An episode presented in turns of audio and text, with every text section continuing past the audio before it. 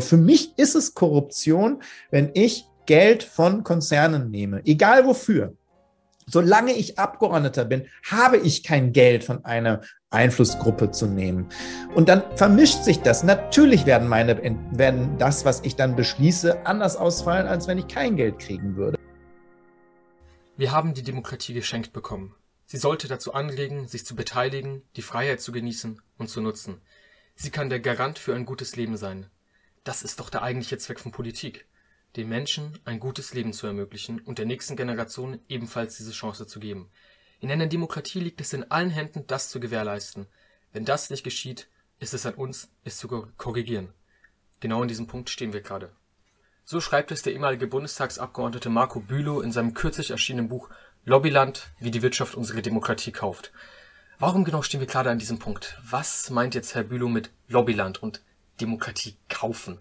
Das Thema Lobbyismus wurde in der Folge mit Veronika Bonmina bereits angesprochen. Doch was ist das eigentlich? Fragen wir Herr Bülow doch selbst. Schön, dass Sie hier sind, Herr Bülow. Hallo. Ja, ein weites Feld, aber auch ein wichtiges. Herr Bülow, Sie waren von 2002 bis 2021 Bundestagsabgeordneter. Das sind 18 Jahre für den Wahlkreis Dortmund. Bis 2018 Mitglied der SPD-Fraktion, danach fraktionslos. Sie haben erlebt, was im Herzstück der Demokratie passiert was vor sich geht, wie es abläuft. Und um ehrlich zu sein, liest man das Buch, denkt man schon fast immer wieder mal an manchen Stellen an House of Cards Verhältnisse. Doch ganz langsam und von vorne. Was genau ist jetzt eigentlich Lobbyismus und wie sieht das aus Sicht eines Bundestagsabgeordneten aus? Also erstmal muss man sagen, dass ähm, solche Serien von der Realität häufig überholt werden und solche Serien äh, nur ein, Ab ein Teil abbilden, aber teilweise sogar noch äh, schlimmer und weitergehender ist, als viele sich das vorstellen. Aber fangen wir mit Lobbyismus an. Was ist das eigentlich? Also grundsätzlich hat man unter Lobbyismus mal verstanden eine eigentlich nur Interessensvertretung. Also mal ganz neutral formuliert sind wir alle kleinen Initiativen, Verbände, Vereine, Gruppen, Konzerne, alle, die ähm, ein Interesse vertreten und das gegenüber der Politik deutlich machen, sind im Prinzip Lobbyisten. Ähm, das kann man so ganz neutral formulieren. Und das ist auch notwendig, dass das in einer Demokratie so ist, dass Gruppen ihre Interessen vertreten, weil natürlich einzelne Bürgerinnen und Bürger das nicht so gut können. Und deswegen schließt man sich zusammen, ob das jetzt in Vereinen ist ähm, oder auch Unternehmensvereinigungen, ähm, um diesen Lobbyismus zu machen. Das ist erstmal die neutrale Formulierung. Aber dann kommen wir natürlich dazu, welche Unterschiede es da gibt. Und das ist dann das Problem. Soll ich das benennen? Wäre sehr lieb, äh, ja. Okay, also das ist, also ich unterscheide erstmal schon mal zwischen Profitlobbyisten und den normalen Lobbyisten, wobei ich das dann eher Interessensvertretung nenne. Und äh, ich unterscheide das deshalb, weil es da zwei Punkte gibt, die besonders wichtig sind. Einmal sage ich jetzt mal, eine NGO, also eine Nichtregierungsorganisation, eine kleine Initiative, eine Bürgergruppe oder was auch immer, die sind meistens ziemlich mittellos. Ähm, die haben ehrenamtliche Leute, die vielleicht ähm, da was machen und die haben eigentlich kaum Möglichkeiten, wirklichen Lobbyismus zu betreiben. Da gibt es vielleicht mal eine E-Mail an die Politik, vielleicht gibt es auch mal eine Aktion, vielleicht kann man mal den Abgeordneten vor Ort sprechen. Äh, Wenn es groß wird, dann wird es vielleicht mal eine Demonstration in, äh, in Berlin. Aber selbst das kommt, und das weiß ich ja nun, bei uns Abgeordnete eigentlich nicht an. Das bleibt meistens außen vor. Es hat wenig Einfluss. Ähm, da muss es schon sehr massiv werden, wie jetzt zum Beispiel die Klimabewegung, wenn sie wirklich Millionen auf die Straße bringen, wenn dann die Medien, die Öffentlichkeit viel darüber berichtet dann hat es, entfacht es auch eine Wirkung, aber das ist sehr schwer und selbst dann reagiert Politik meistens nicht darauf. Auf der anderen Seite gibt es die Profitlobbyisten. Das sind diejenigen, die sehr viel Geld haben, die sehr viel Einfluss haben, die Büros, teure Büros haben in Berlin, Mitarbeiterinnen, Mitarbeiter bezahlen, die haben mehr Personal als äh, die ganzen Abgeordneten und Minister zusammen. Ähm, und die äh, sitzen eigentlich vor unseren Büros, die haben häufig äh, direkten Zugang in, die, in den Bundestag über Hausausweise. Sie gehen äh, ein und aus in Ministerien, sie sitzen bei den Abgeordneten. Sie laden ein zu kostenspieligen Veranstaltungen, äh, teilweise sogar Fahrten, Reisen, hast du nicht gesehen. Und sie haben eine Beeinflussungsmaschinerie, die sehr äh, kostspielig ist aber auch sehr wirkungsvoll ist. Und ähm, da gibt es halt eine große Beeinflussung und es gibt eben eine große Waffenungleichheit. Nicht komplett, es gibt auch manche Profitlobbyisten, ähm, die ähm, nur kleine Einflussbereiche haben und es gibt natürlich auch große, äh, klein, äh, große Nichtregierungsorganisationen, die vielleicht ein bisschen mehr verfügen, aber im Grunde gibt es eine riesen Waffenungleichheit. Und es gibt natürlich auch einen ganz anderen Grundsatz. Die einen kämpfen für das Gemeinwohl oder für einen Aspekt, also für mehr Ökologie, für Klimaschutz, für mehr soziale äh, Belange und die anderen, denen geht es hauptsächlich um ein Profitinteresse. Und das muss man immer, das ist erstmal jetzt nicht schäbig an sich, aber das muss man natürlich im Kopf haben, dass es darum geht, dass ihr Konzern oder die Konzerne, die dahinter stecken, mehr erwirtschaften, eine stärkere Marktmacht haben und wo es mehr Geld sozusagen für diesen Konzern gibt. Und auf der anderen Seite geht es um, um Interessen von Gruppen, die eher allgemeinwohlspezifisch sind. Und auch das muss man einfach unterscheiden. Äh, und das Schlimme ist, dass aber diejenigen, wo es um den Profit geht, den großen Einfluss haben und da, wo es um eher das Gemeinwohl geht, die haben eher in der Regel ähm, wenig Einfluss.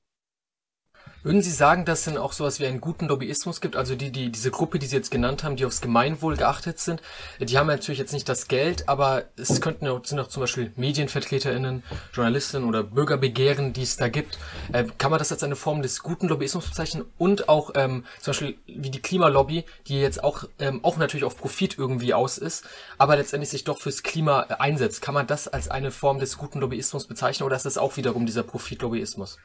Nee, also ich glaube auch nicht, wenn man sich fürs Klima einsetzt, dass es da um Profit geht. Ne? Also es geht darum, dass die, dass die ähm, junge Generation noch eine Zukunft hat. Und das ist natürlich, also es ist sogar lebensbedrohlich. Ähm, und man setzt sich dagegen zur Wehr oder man setzt sich dafür ein, dass es da noch eine Chance gibt. Ähm, das hat mit Profit wenig zu tun, auch wenn es natürlich um das um das gute Leben dann geht. Aber das ist ja auch, das ist sozusagen, wie ich mir Lobbyismus vorstelle. Und der muss sein und der ist wichtig. Und äh, so stelle ich mir auch eine Demokratie vor. Ähm, aber das muss man ganz klar unterscheiden, ob sozusagen um es eine, um eine Profitmaximierung eines Konzerns gibt, der ja häufig leider zu Ungunsten einer Mehrheit in der Gesellschaft geht.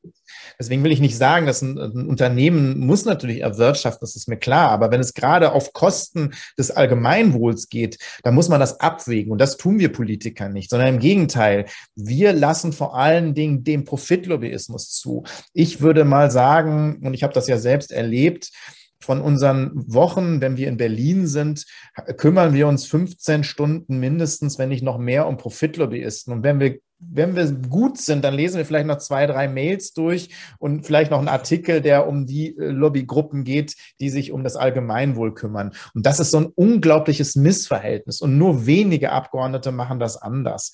Und das heißt, die schon mächtigen Gruppen, die schon viel Einfluss und Geld haben, werden dann noch mächtiger. Und die anderen, die wenig haben, haben dann auch kaum eine Chance. Deswegen waren ja viele aus der Klimabewegung, mit denen ich gesprochen habe, so mega enttäuscht. Wir bringen Millionen auf die Straße und ihr rafft es immer noch nicht. Das, die alle wissenschaftlichen Fakten sprechen für uns. Und was tut ihr eigentlich? Und deswegen war ja auch mein Ausspruch schon vor vielen Jahren, dass es im Bundestag geht es nicht um Argumente. Es geht nicht um wissenschaftliche Grundlagen, sondern es geht darum, wer die stärkste Lobby sozusagen bedient äh, und im Hintergrund hat, die, der setzt sich durch und nicht der mit den besseren Argumenten. Und das ist fatal in der Demokratie. Diese Schieflage, ähm, die gab es schon immer ein bisschen, aber die ist so groß geworden, ähm, dass man eben eigentlich nicht mehr von wirklicher Demokratie sprechen kann, sondern wir haben eher eine Lobbykratie. Ähm, und deswegen spreche ich eben vom Ausverkauf der Demokratie. Auf die Lobbykratie und auf das Lobbyland komme ich gleich nochmal zu sprechen. Ich möchte noch auf einen anderen Punkt eingehen.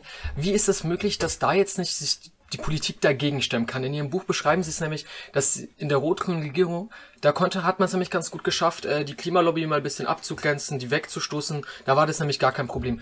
Wieso könnte man das jetzt eigentlich nicht genau andersrum auch machen? Dass man jetzt bei dem Profitkonzern, äh, bei dem Profitlobbyisten, bei dem Profitkonzern sagt, nun, äh, ihr seid jetzt nicht fürs Interesse. Liegt es daran, dass es der politische Wille ist, der dahinter steckt oder die eigenen Interessen?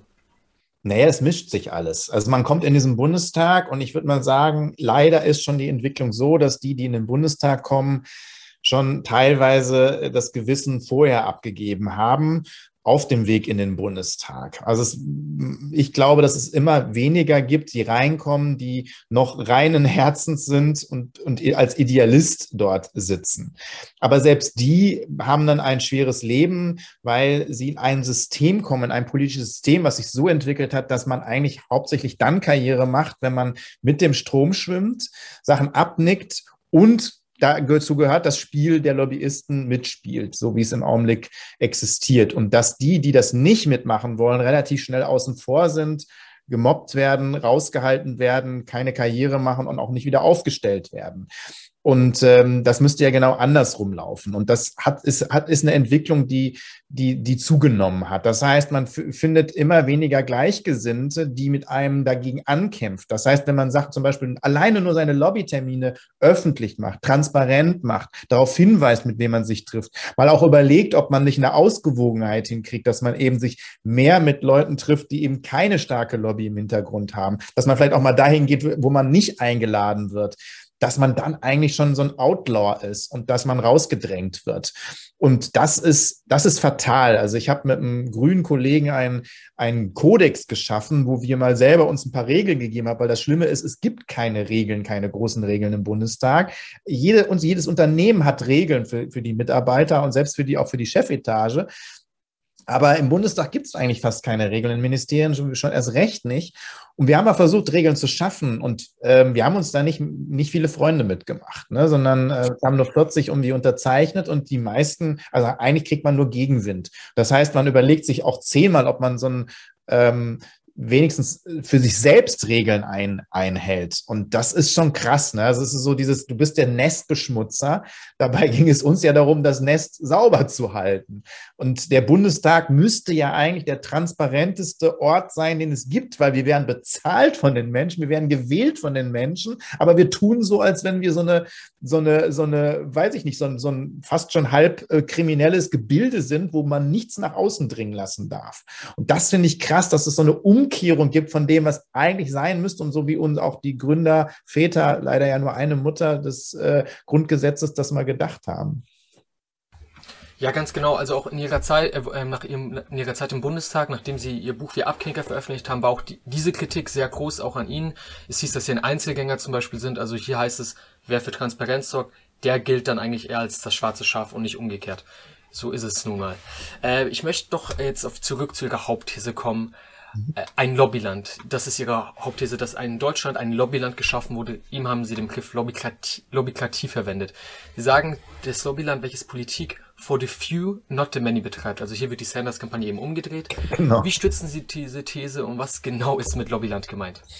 Ja, genau. Das ist, äh, das ist eigentlich so ein, die Standards, die, die Umkehrung ist es eigentlich, was wir betreiben. Also Politik wird für immer weniger Leute gemacht, für eine immer kleinere Minderheit die ähm, bedient wird. Es wird, also man muss sich das nur angucken, man muss sich nur mal den Haushalt angucken.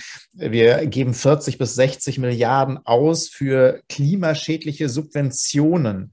Also alleine das, wenn man immer sagt, Klimaschutz kostet so viel Geld und wir haben das Geld nicht, das ist ja so die Diskussion, ja, wir haben unglaublich viel Geld. Wir geben es nur an den falschen Stellen aus. Wenn wir alleine mal die Subventionen streichen, Kerosinsteuer wird nicht erhoben. Ne, das ist eine unglaubliche Ungleichheit, die gegenüber anderen Verkehrsträgern da ist. Ne? Also wenn man das Geld nehmen würde und zum Beispiel, was wir, äh, wo wir riesige SUVs fördern, wo wir ähm, äh, Kerosinsteuern befreien, wenn wir das nehmen würden und beispielsweise in den ÖPNV stecken würden, dann hätten wir eine unglaubliche ähm, Verteilung in eine andere Richtung äh, und sozial wäre es auch noch. Ne? Also wir können uns das leisten, Klimaschutz.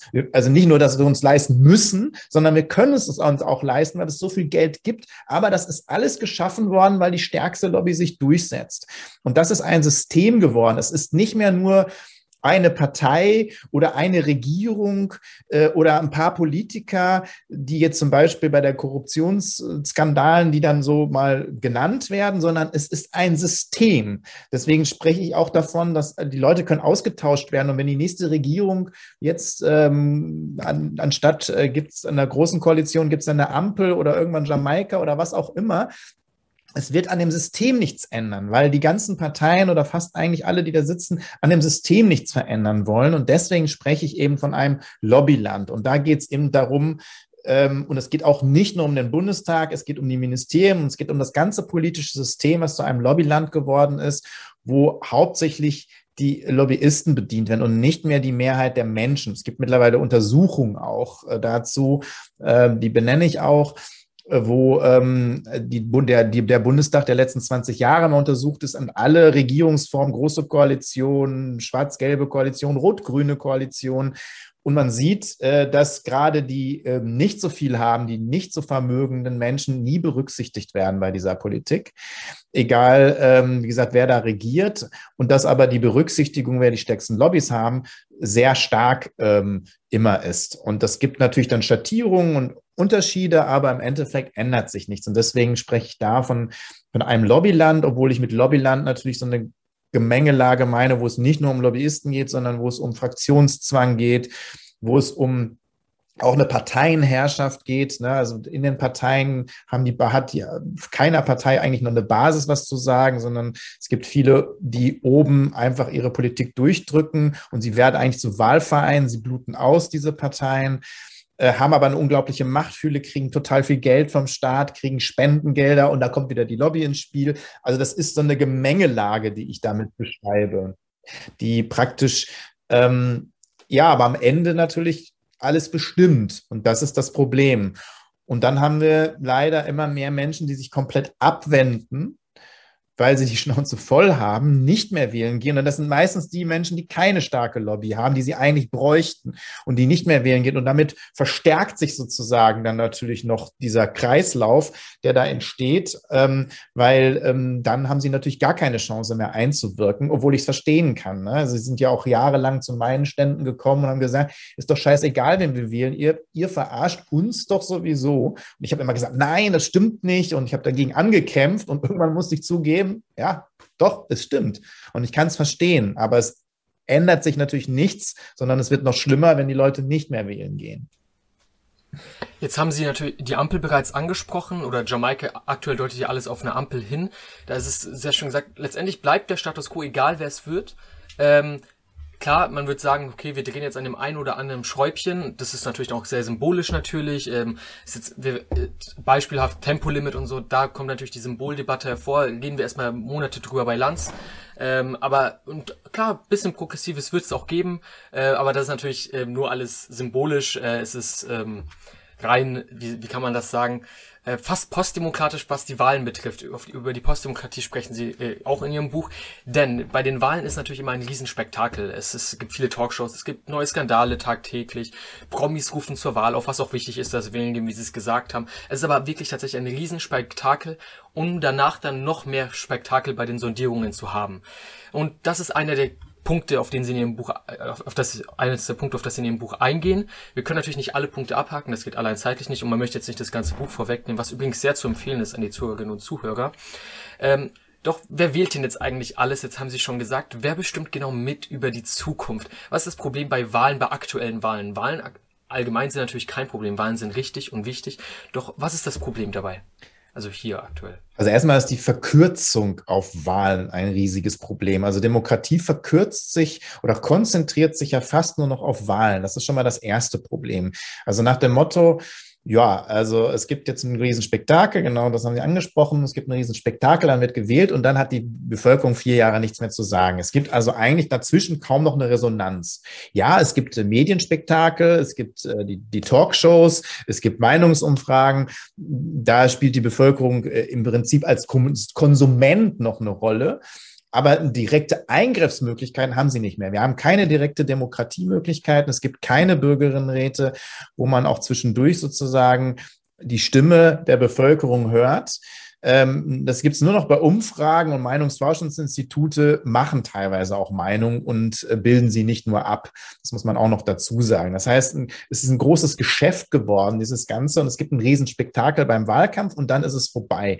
Und ich finde, dazwischen muss es Resonanzmöglichkeiten geben. Petitionen haben eigentlich keine Auswirkungen auf Politik. Ich glaube, in der SPD-Fraktion in 17 Jahren habe ich dreimal über eine Petition diskutiert. Äh, dabei gibt es jeden Tag Petitionen. Äh, die auch wichtig sind. Ähm, aber sie spielen keine Rolle. Es gibt einen Petitionsausschuss und da wird dann alles abgebügelt.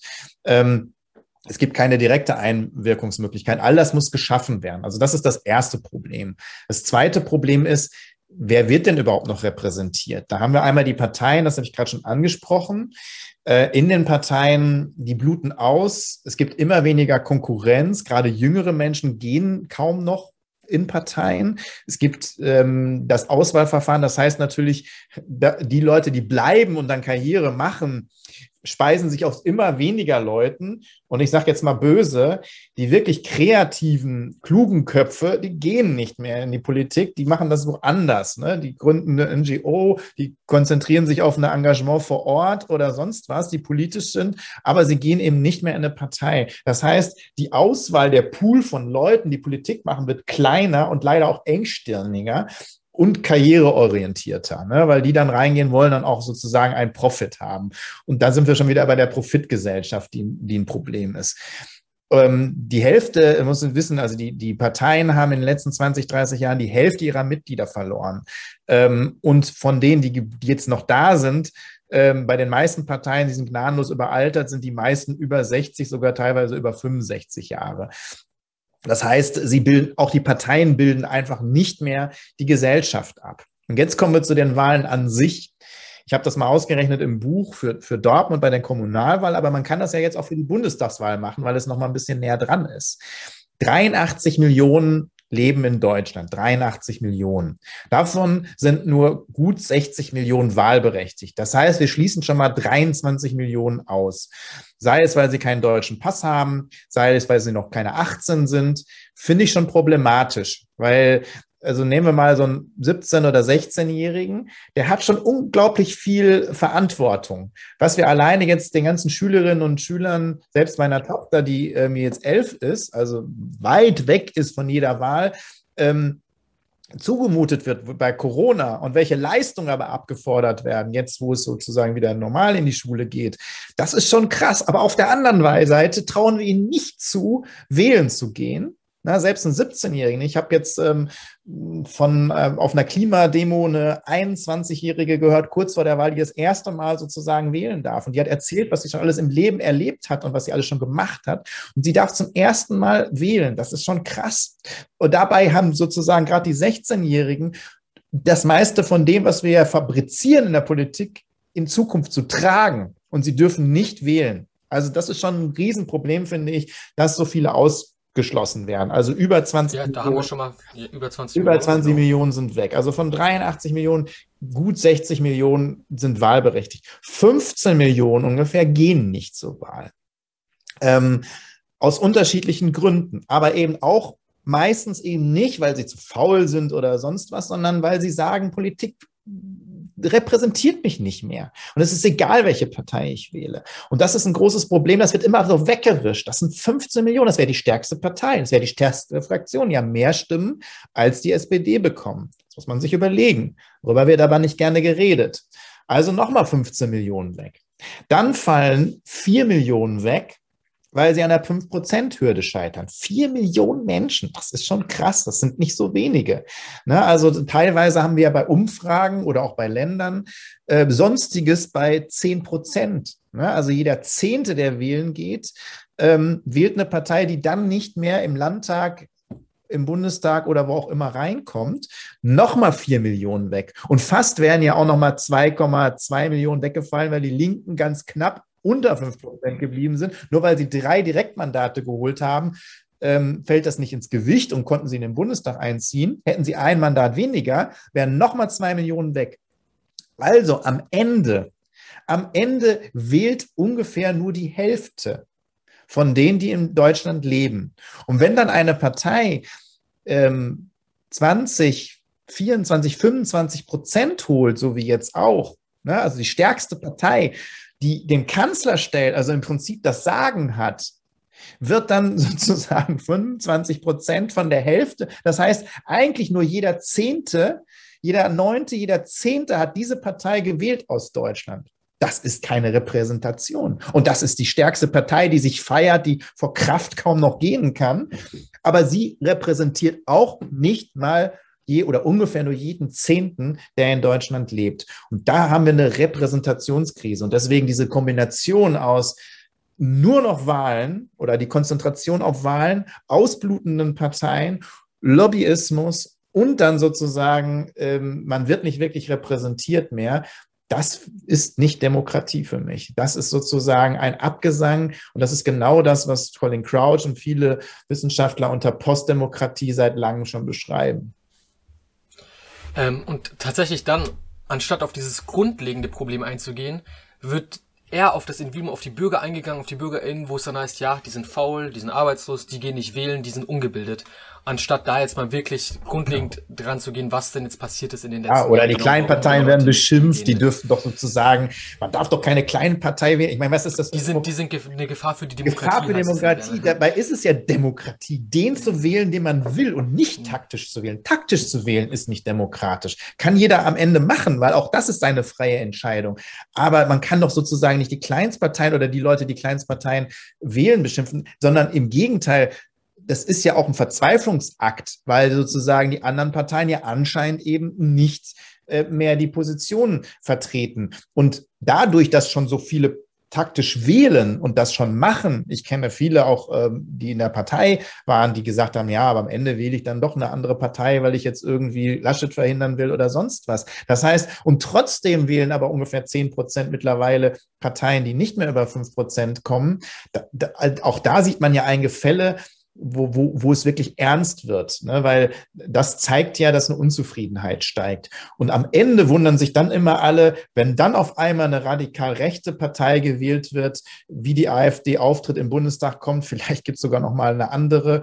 Ich wurde ausgelacht, als ich vorletzte äh, große Koalition gesagt habe, lass uns nicht wieder eine große Koalition machen, das stärkt nur äh, die Rechten und alleine diese ganze ähm, Intransparenz, der ganze Lobbyismus, das stärkt irgendwie am Ende Parteien, die radikal insgesamt die Demokratie abschaffen wollen und oder unterwandern wollen.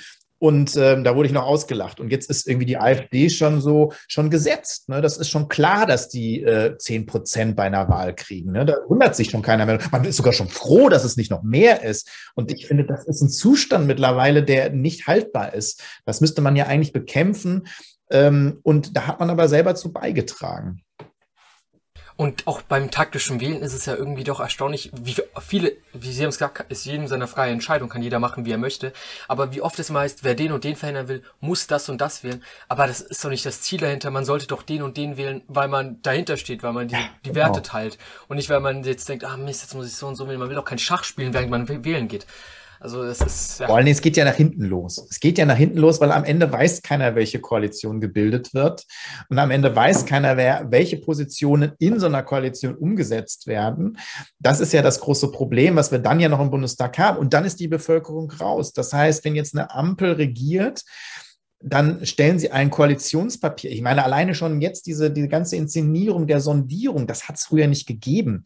Also früher gab es ein ganz kurzes Gespräch ob man Koalitionsverhandlungen aufnimmt oder nicht. Und dann wurde das gemacht. Jetzt gibt es ja schon einen riesen Trouble, bevor überhaupt Sondierungen anfangen. Also das Vorspiel zur Sondierung, dann die Sondierungen werden aufgebauscht und dann kommen die Koalitionsverhandlungen. Das ist ein riesiges Medienspektakel.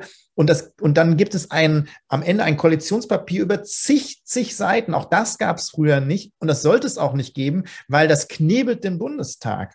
Weil da werden Sachen festgelegt, und das machen ja einige wenige Leute, die das festlegen, die, die sozusagen ja eigentlich teilweise sogar Leute, die gar nicht gewählt worden sind, die gar nicht zur Wahl standen, weil bei diesen Gruppen sind dann irgendwelche Landesvorsitzenden oder Ministerpräsidenten da, die bei der Bundestagswahl gar nicht zur Wahl standen und natürlich auch Lobbyisten, die damit entscheiden.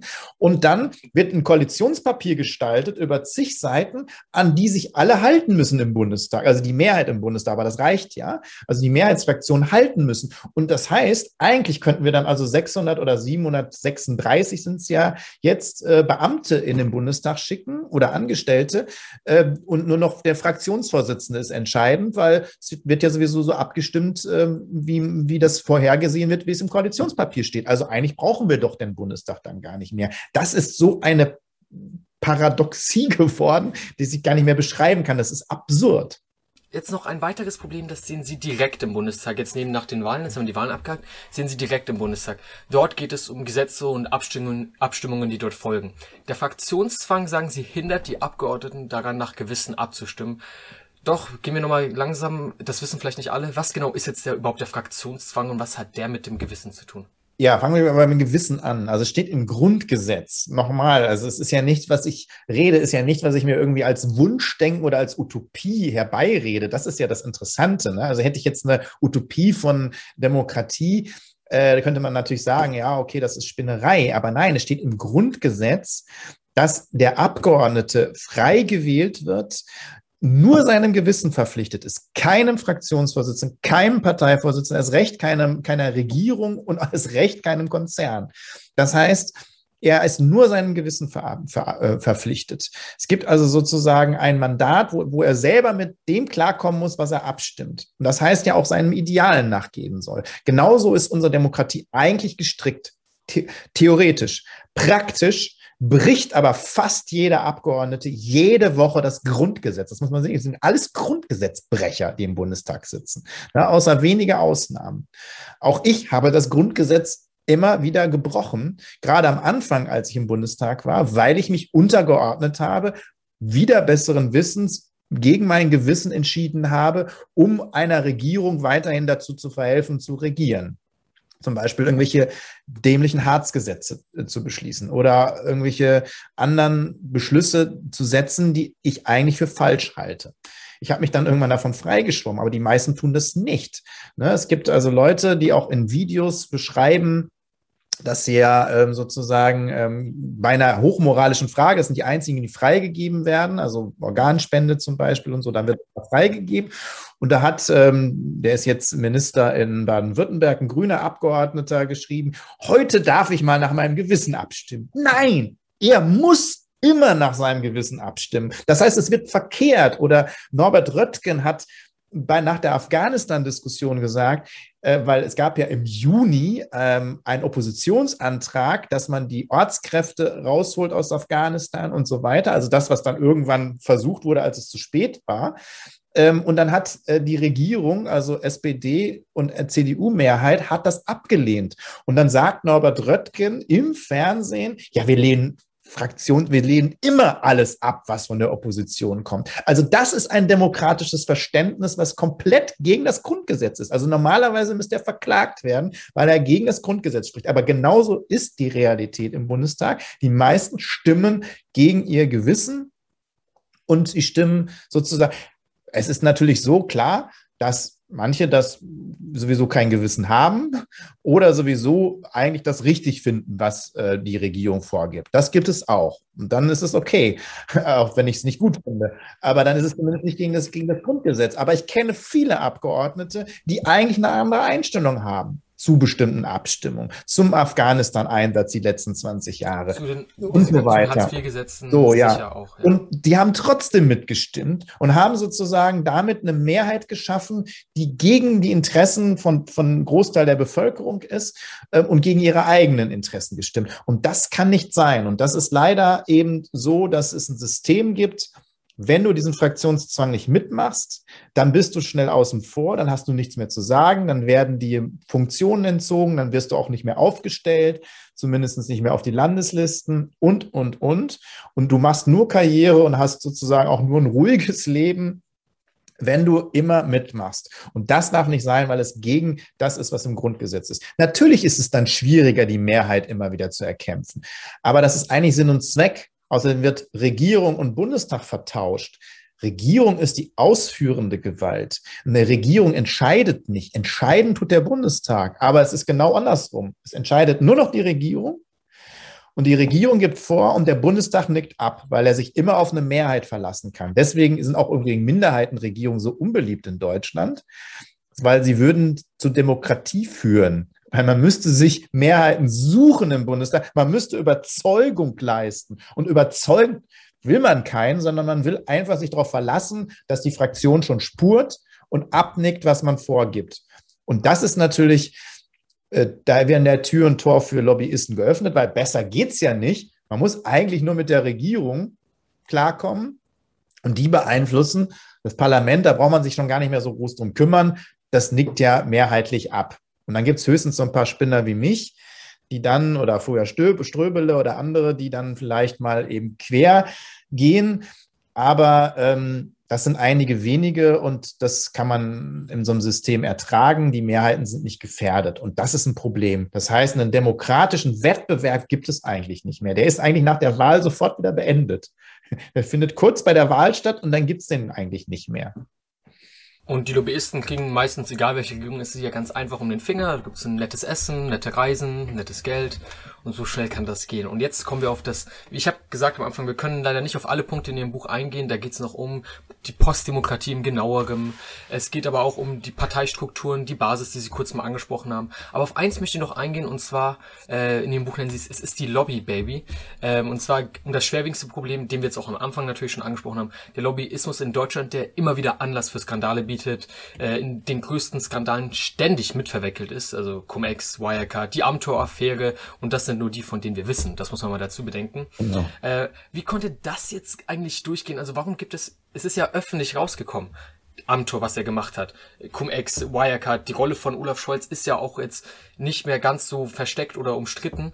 Ähm, wie, kon wie, wie ist es möglich, dass es da keine Konsequenzen gibt? Amtor ist Platz eins auf seiner Landesliste gewesen. Das, das kann doch nicht sein. Das Einzige, was war, dass er nicht mehr für den Vorsitz kandidieren konnte. Und das, das war's. Also wie ist das möglich? Weil warum ist es überhaupt legal? Also hat, man sagt immer bei Amtor, ja, es war ja nicht direkt illegal, also per se illegal, was nicht. Wie kann man sich das vorstellen? Mhm. Also Amtor ist ein schönes Beispiel, weil man genau daran sieht, wie das, wie das System funktioniert und dass er ja eigentlich jetzt auch nur noch deshalb im Bundestag ist.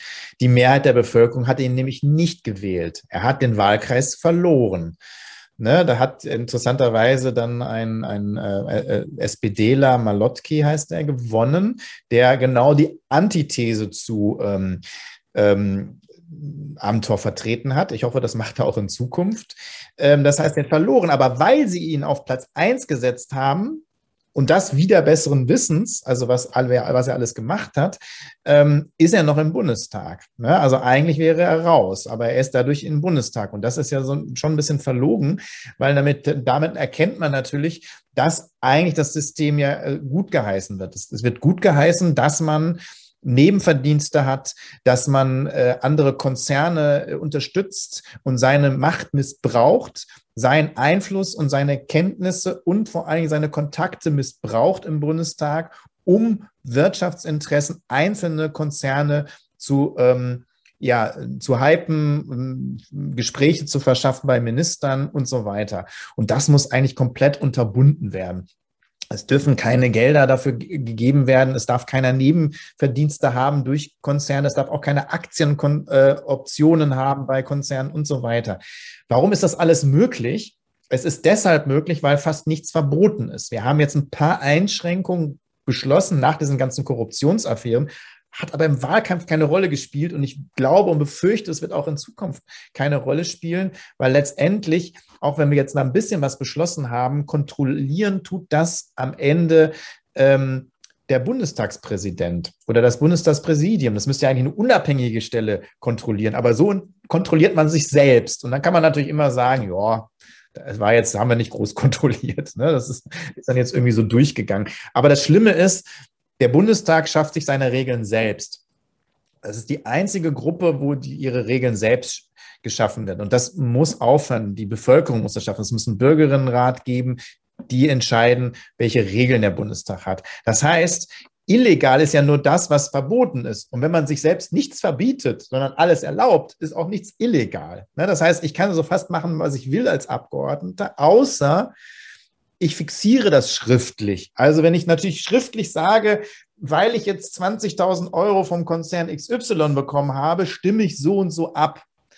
Oder äh, ich benutze, radikal ehrlich. Ja, oder ich benutze sozusagen mein Bundestagspapier und schreibe den Minister an, um ein Interesse eines Konzerns dort zu vertreten. Ja, aber so doof ist ja fast keiner. Das heißt, wer korrupt ist, ist gleich, also wer durch Korruption überführt wird, ist gleichzeitig auch total dumm. Weil wenn man das alles nur mündlich gemacht hat und hinter verschlossenen Türen, so wie das eigentlich stattfindet, ist man nicht korrupt. Genau, und das ist das Schlimme. Und selbst wenn es rauskommt, ist man nicht korrupt. Und das ist halt ein Problem. Und deswegen müssen klare Regeln geschaffen werden, damit auch klar ist, es ist Korruption. Und für mich ist es Korruption, wenn ich Geld von Konzernen nehme, egal wofür. Solange ich Abgeordneter bin, habe ich kein Geld von einer Einflussgruppe zu nehmen. Und dann vermischt sich das. Natürlich werden meine, werden das, was ich dann beschließe, anders ausfallen, als wenn ich kein Geld kriegen würde. So, und dann haben wir den Fall, dass so Leute, die auch jetzt bei den Koalitionsverhandlungen sind, ne, wie Christian Lindner zum Beispiel, also die wahrscheinlich eine wichtige Ministerposten haben, die haben mehr Nebeneinkünfte durch zum Beispiel Gelder von Konzernen, als sie Diäten erhalten haben, also als sie sozusagen als Abgeordneter entschädigt worden sind. Und das muss verboten werden. Das heißt, wir werden korrupte Menschen, so nenne ich das dann einfach, in der Bundesregierung sitzen haben, ne, die sehr stark von, von, von Konzernen beeinflusst wurden, weil sie natürlich einfach Gelder angenommen haben. Oder wir haben einen stellvertretenden Bundestagsvizepräsidenten gehabt, Kubicki, der gleichzeitig als Anwalt einen der größten Steuerräuber bei Cum-Ex vertritt. Das geht nicht. Da gibt es einen Interessenskonflikt. Und sowas muss unterbunden werden, sowas muss verboten werden. Wer Abgeordneter ist übrigens auch ein Fulltime-Job. Ne? Also du kannst eigentlich gar nichts nebenbei machen, dann musst du das andere vernachlässigen oder du kriegst eben Geld, ohne dass du Arbeit leistest. Und das geht halt sowieso schon nicht. Das heißt, da müssen es klare Regeln geben, klare Einschränkungen geben, eine volle Transparenz geben. Ansonsten müssen wir uns nicht wundern, dass wir dieses Lobbyland haben. In der letzten Folge haben wir zum Beispiel mit Alexander Thiele über die EZB gesprochen und wie die eben aufgebaut ist und dass es dann auch heißt, hier dürfen sie keine Nebeneinkünfte haben, die müssen sich da voll nur auf diesen Posten konzentrieren. Wäre mal eine Überlegung wert, das auch hier einzubinden. Ähm, jetzt noch eine allerletzte Frage und zwar um den Amtor-Skandal. Da, danach war ja die Debatte sehr groß um ein Lobbyregister. Die SPD feiert sich auch sehr dafür. Deswegen frage ich mich, Gibt es jetzt nicht ein Lobbyregister? Ist jetzt nicht alles Friede, Freude, Eierkuchen? Oder wie scheint es jetzt zu sein? Auch da eine doppelte Antwort. Also erstens, selbst ein gutes Lobbyregister, wir haben kein gutes, wir haben eins gekriegt immerhin, ja, da habe ich vor 15 Jahren schon versucht für zu kämpfen und äh, in der SPD auch mit durchgesetzt, schon vor über zehn Jahren. Also es hat lange gedauert, aber es ist kein gutes, weil es fehlen einfach viele Angaben. Wer wird für, von wem bezahlt zum Beispiel, ist ja total wichtig. Ne? Also mit welchem Konzern spreche ich, wer bezahlt die? Äh, weil heute ist ja Lobbyismus stark getarnt. Heute gibt es Anwaltskanzleien, PR-Agenturen, die eigentlich Lobbyisten sind. Natürlich werden die bezahlt von bestimmten äh, Geldgebern, Konzernen, ähm, die im Hintergrund stecken und müssen das nicht preisgeben. Das müsste man aber eigentlich preisgeben, weil nur dann weiß man ja sozusagen, wo das herkommt. Das heißt, wir haben ähm, auch keine also die Regierung ist komplett raus. Ich möchte ja auch gerne wissen, welche Gespräche die Regierung führt, mit wem. Ähm, es muss also Ross und Reiter wirklich benannt werden und nicht nur alle sich anzeigen und äh, melden, die Lobbyismus betreiben. Deswegen haben wir kein richtig gutes und starkes äh, Lobbyregister. Das ist der erste Punkt. Der zweite Punkt, aber auch das wird ja nicht ausreichen, weil auch das wäre nur Transparenz. Transparenz ist wichtig und da kämpfe ich sehr lange für.